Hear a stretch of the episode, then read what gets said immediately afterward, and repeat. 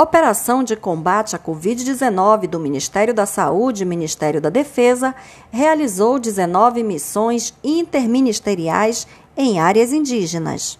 A CESAI, Secretaria Especial de Saúde Indígena, enviou mais de 5 milhões de insumos aos 34 de SEI.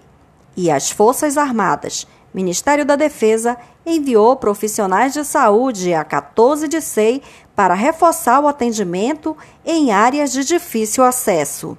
Foram enviados médicos generalistas, pediatras, infectologistas, ginecologistas, enfermeiros, técnicos de enfermagem e veterinários diretamente para as aldeias.